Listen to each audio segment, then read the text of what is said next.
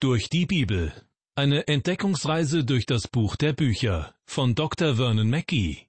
Ins Deutsche übertragen von Andreas Eitschberger und gesprochen von Kai-Uwe Wojczak. Willkommen zu einer weiteren Ausgabe unserer Sendereihe Durch die Bibel.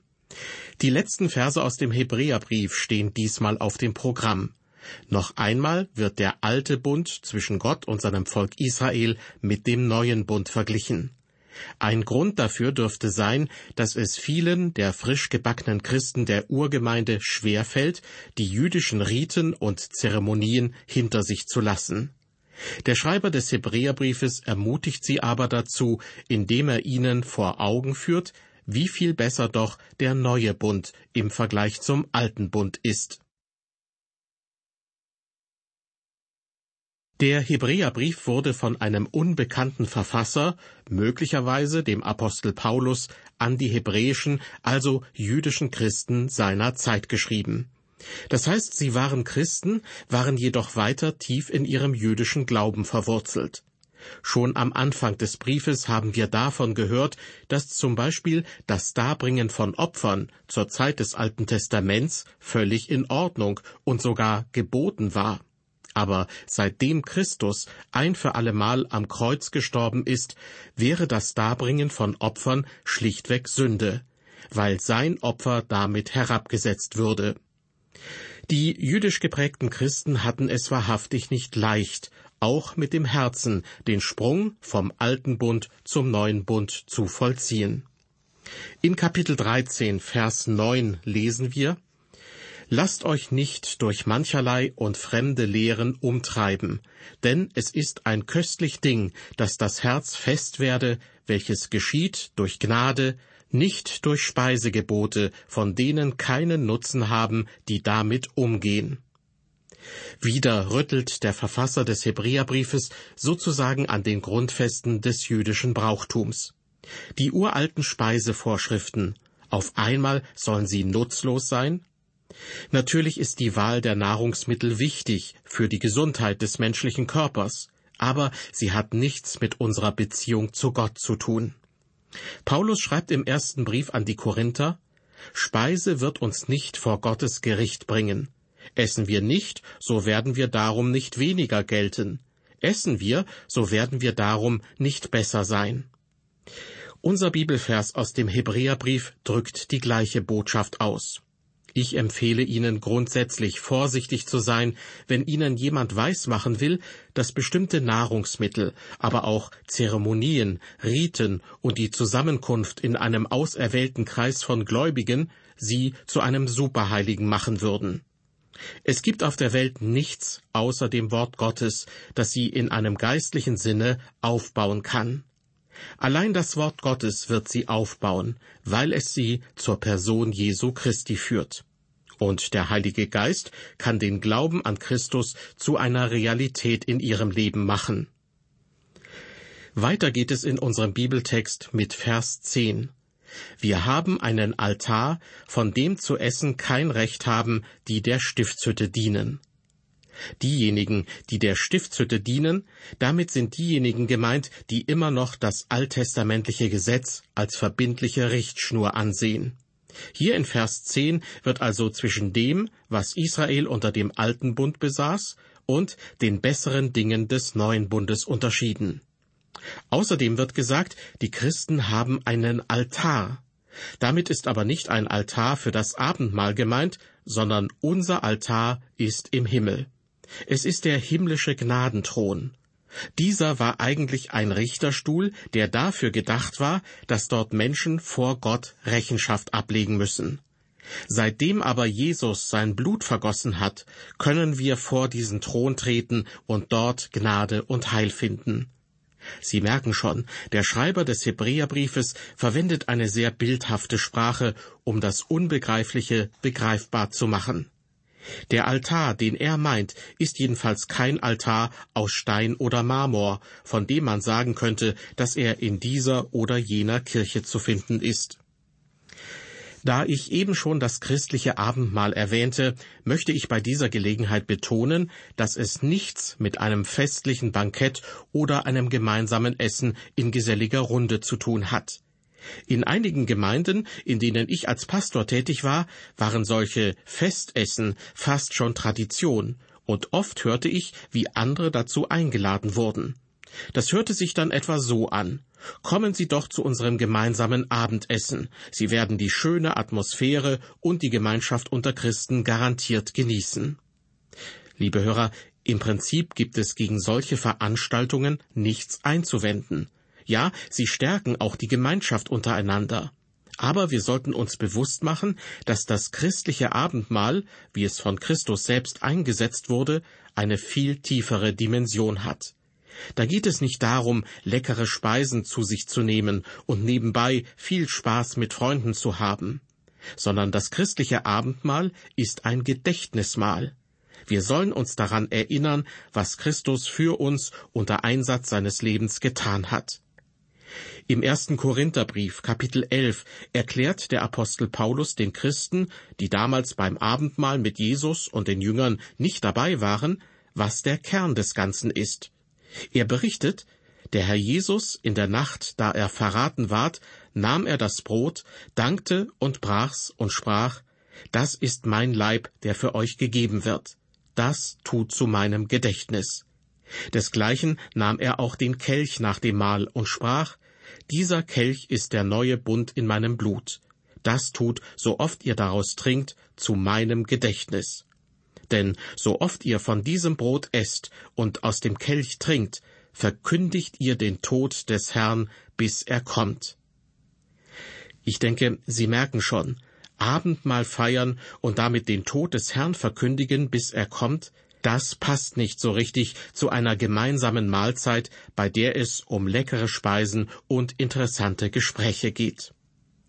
Und wie steht's mit christlicher Gemeinschaft, die schließlich auch gepflegt werden will? Sicherlich kann ein gemeinsames Essen dazu beitragen, genauso wie gemeinsame Freizeitaktivitäten. Aber echte Gemeinschaft unter Christen entsteht immer nur im Zusammenhang mit dem Wort Gottes.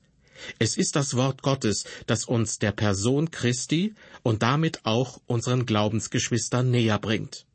Also genießen Sie das eine, aber vergessen Sie auch nicht das andere. In unserem Bibeltext aus dem Hebräerbrief geht es nun weiter mit Vers 11. Im Vers davor war von einem Altar die Rede, der sich nicht auf der Erde, sondern im Himmel befindet. Eine Anspielung auf den Opfertod Jesu Christi. Dem wird nun die Beschreibung eines alttestamentlichen Altars entgegengesetzt, auf dem geschlachtete Tiere geopfert wurden. Denn die Leiber der Tiere, deren Blut durch den hohen Priester als Sündopfer in das Heilige getragen wird, werden außerhalb des Lagers verbrannt. Der Schreiber des Hebräerbriefes bezieht sich hier auf das Sündopfer. Als Christus starb, geschah dies, weil wir Sünder sind. Ja, wir begehen nicht nur Sünden, sondern wir sind auch von Natur aus Sünder. Er aber nahm unsere Sünden auf sich, um uns eine neue Wesensart zu geben. Vers 12. Darum hat auch Jesus, damit er das Volk heilige durch sein eigenes Blut, gelitten draußen vor dem Tor. Jesus starb außerhalb der Stadt. Warum ist dieses Detail wichtig? Weil dadurch deutlich wurde, dass er das Sündopfer war.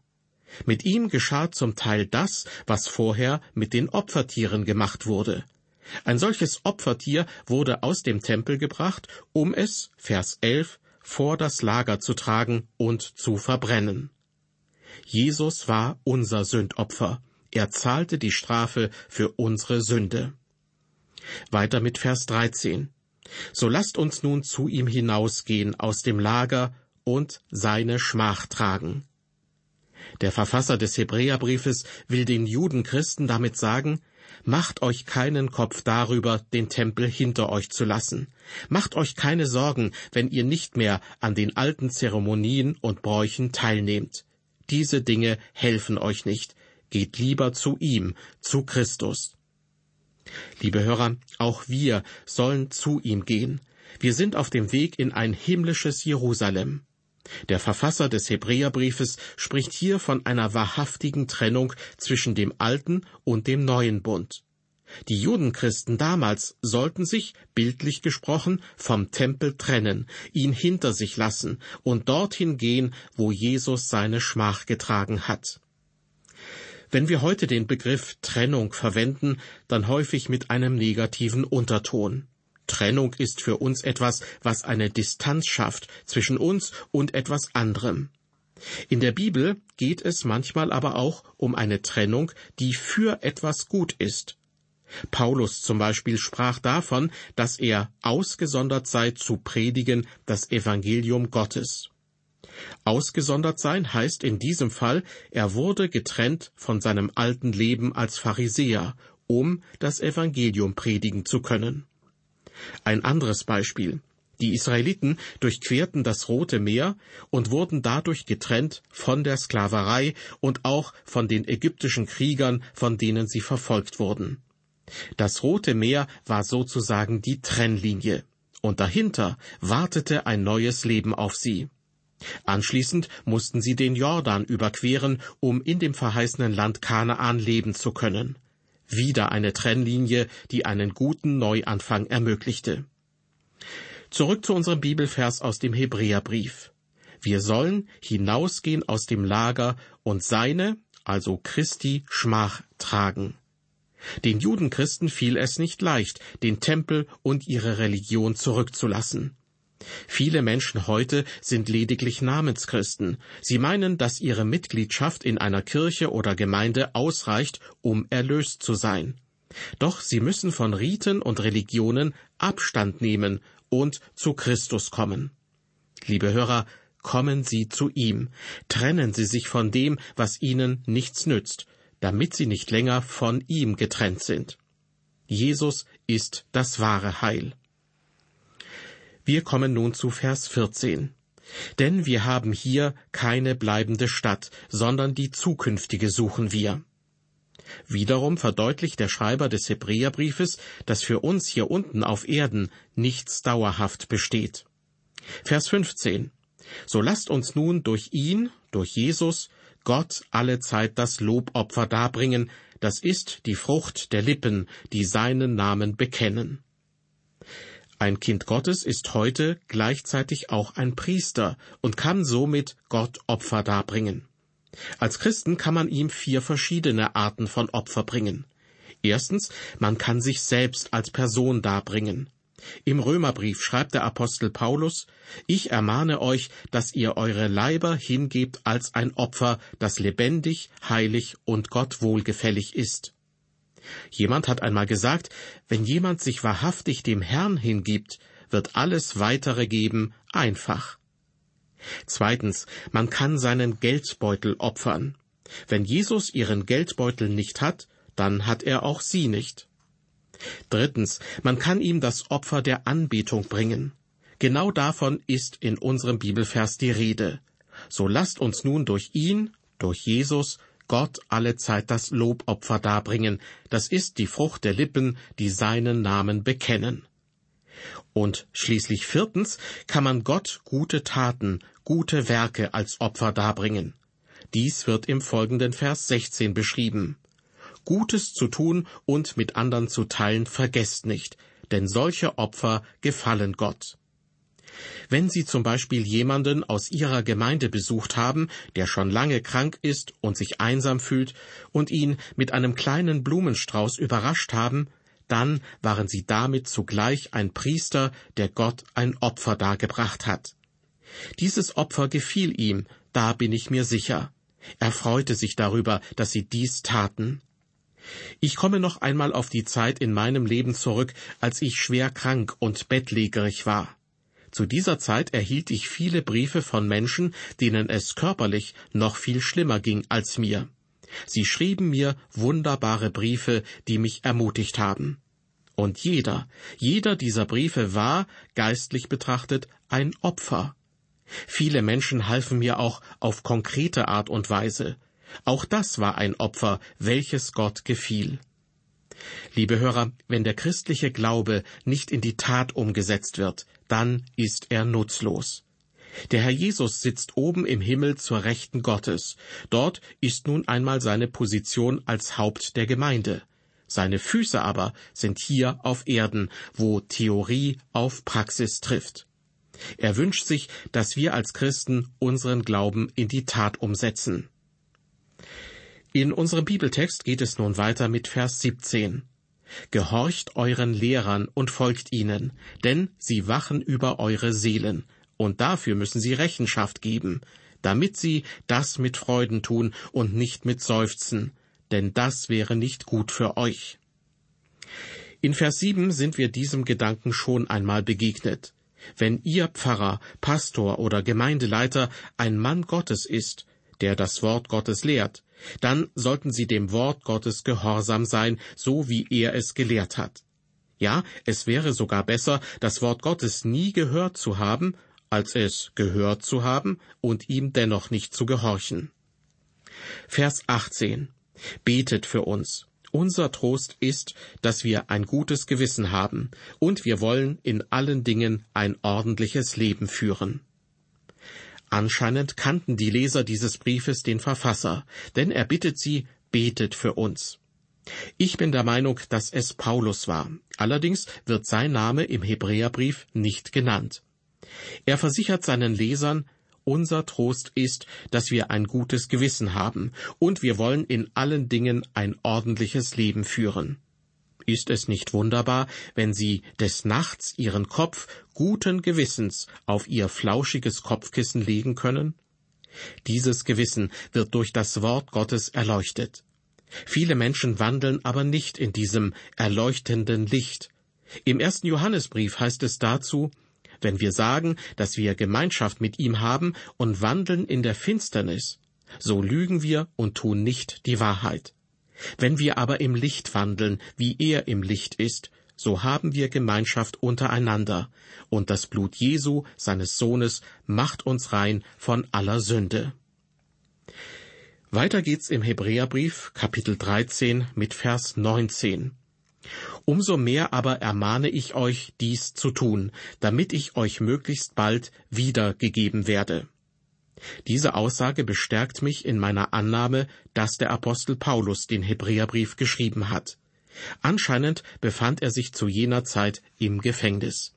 Er teilt den Empfängern dieses Briefes mit, ich möchte zu euch zurückkehren und möglichst bald bei euch sein. Jetzt kommen wir zum Schlusssegen, den ich über die Jahre hinweg in meinem Dienst wohl tausendfach verwendet habe. Die Verse 20 und 21.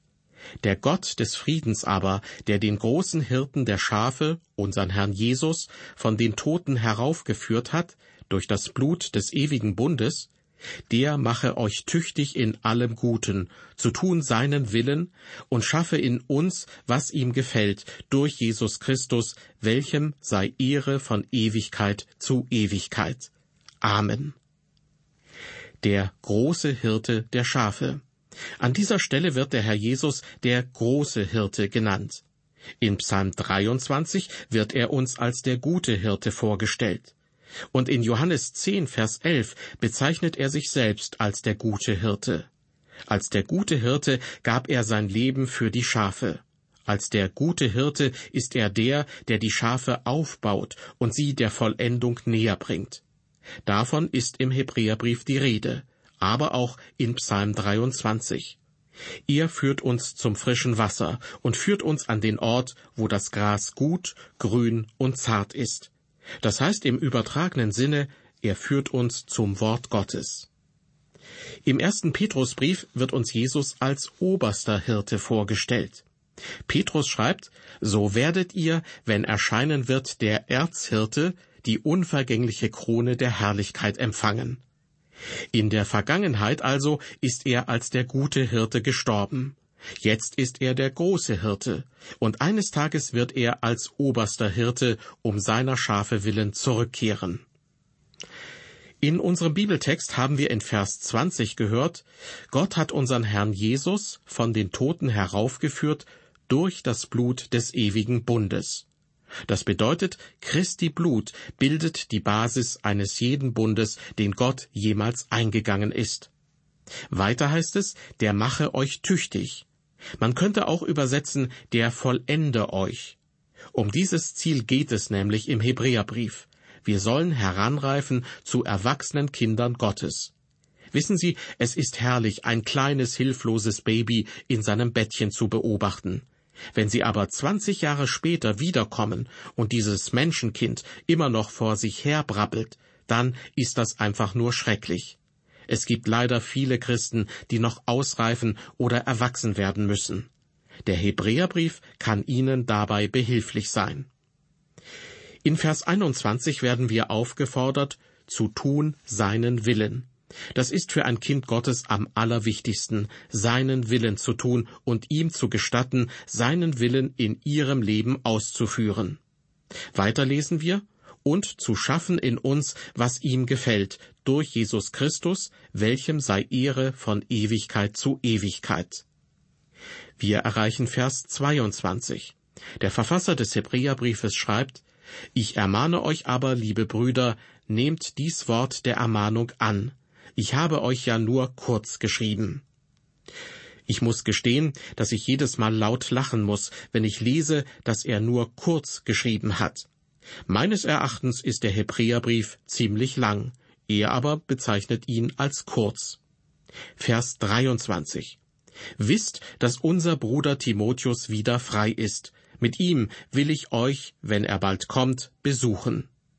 Auch dieser Vers hört sich doch sehr nach dem Apostel Paulus an. Anscheinend war sein junger Mitarbeiter Timotheus im Gefängnis gewesen. In der Bibelausgabe, die ich verwende, befindet sich am Ende dieses Kapitels eine Fußnote mit einem kurzen Kommentar. Demnach könnte der Hebräerbrief auch von Timotheus in Italien geschrieben worden sein. Prinzipiell kommen sowohl Paulus als auch Timotheus in Frage aber vielleicht war es auch keiner von den beiden. Viel wichtiger ist sowieso die Tatsache, dass der Heilige Geist diesen Brief inspiriert hat. Er ist sozusagen der wahre Autor des Hebräerbriefes. Und nun die beiden Schlussverse. Grüßt alle eure Lehrer und alle Heiligen. Es grüßen euch die Brüder aus Italien. Die Gnade sei mit euch allen. Einige Wochen lang haben wir uns mit dem Hebräerbrief beschäftigt, obwohl er, nach Meinung seines Verfassers, doch nur sehr kurz geraten ist. Auf jeden Fall sind wir am Ende dieses kurzen Briefes angelangt. Er richtete sich damals vor allem an Christen, die aus dem Judentum stammten und die, was ihren Glauben betraf, vor einer gewaltigen Veränderung standen. Aber auch 2000 Jahre später ist der Hebräerbrief noch immer hochaktuell. Denn das Leben eines Christen bedeutet Veränderung, wobei wir jedoch einen Herrn haben, der sich nicht ändert. Ich erinnere nur an Vers 8 im letzten Kapitel. Jesus Christus gestern und heute und derselbe auch in Ewigkeit. In unserer nächsten Sendung aus der Reihe Durch die Bibel werden wir uns wieder dem Alten Testament zuwenden und mit dem Buch des Propheten Hosea beginnen. Ich verabschiede mich nun von Ihnen, auf Wiederhören und Gottes Segen mit Ihnen.